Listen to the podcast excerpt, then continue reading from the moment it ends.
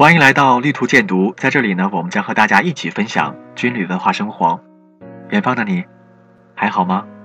守候在电波这旁的依然是你们不变的老朋友，我是李岩。其实有的时候，我们发现世界上有那么多的人，但是你却偏偏与他相遇，好像生命当中呢，你们一定是命中注定的相知相恋。在五二零这个特殊的日子里，你敢对他说一辈子只爱他吗？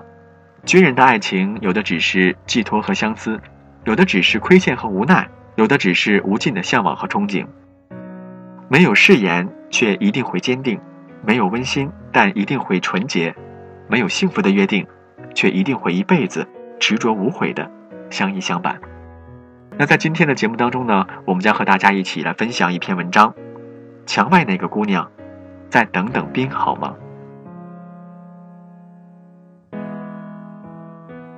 在这里呢，我也希望姑娘们，请原谅我这个自私的请求，对不起。请借用你们一点点的时间去听完这个故事。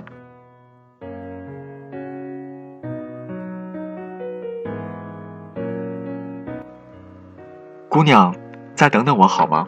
我知道，在我入伍的那天，躲在人群中的你，泪水湿了眼眶。你没有现身，只是叫人捎给我一句“一路平安”，我等你回来。我知道你不想让我拖着沉重的脚步离开，你知道我不舍。我知道，在我登上列车的那一瞬间，我对不起你，姑娘，再等等我好吗？我知道我们现在天各一方，等待是一个漫长的过程。今年我已经是一个老兵了，明年我就回去，等我回去，嫁给我好吗？姑娘，再等等我好吗？我知道我不是一个信守承诺的人，可是祖国需要我。部队需要我，对不起，我决定留下来，请原谅我，我又辜负了你，姑娘，再等等我好吗？我知道你的爸妈已经开始催你结婚，等我一期退伍回去好吗？回去我一定娶你，姑娘，再等等我好吗？我知道你已经开始有些着急了。可是我是一个兵，是祖国的战士，人民的子弟兵，服从命令是我的天职。等到我兵龄到了，我就回去，把欠你的都补给你。姑娘，再等等我好吗？我知道你的周围一定会有很多追求者，我知道你的心已经开始动摇了。他能给你好的物质生活，他能给你花前月下、甜言蜜语。对不起，这些我做不到，可是我可以用我的忠诚之心，来守护你一辈子，姑娘。再等等我好吗？我知道现实的生活已经开始让你跃跃欲试，你开始投降。对不起，我让你等得太久了，姑娘。再等等我好吗？我知道我们已经站成了两个世界，我知道我们之间已经没有了相互占有的权利了，我知道你再也不能体会我的世界，我知道，我仍在坚持，等到原地，姑娘，再等等我好吗？我知道我什么都给不了你，我只有当兵这些年同生共死的战友，我只有这些年我深深爱着的绿军装。我只有这些年无数次挥起手的那个军礼，我只有这些年辛苦换来的那个国防服役章，我只有这些年训练时大大小小的伤疤，我只有这些年偷偷执行任务时写的一封封遗书，我也只有这些年在部队和战友拍的那一张张照片。姑娘，再等等我好吗？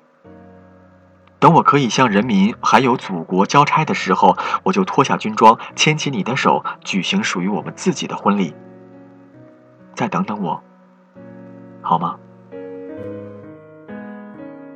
请原谅我，我是一名合格的兵，却不是一个合格的男朋友，委屈了你，让你等了我这么久。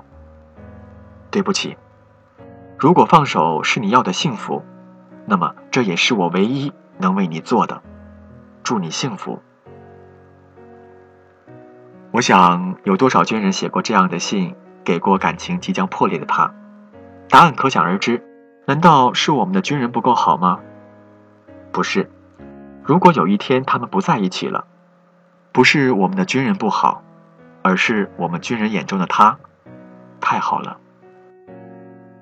军人的爱情终究输给了现实和距离，他们也还是孩子。难道不是吗？只不过他们是祖国和人民的孩子，不能够花前月下。难道他们有错吗？一封分手信，什么都结束了。随着那一张熟悉的脸渐渐的结束了，那就结束吧，不必忐忑，不必愧疚，不必等待。他们终究还是退回了陌生人的位置。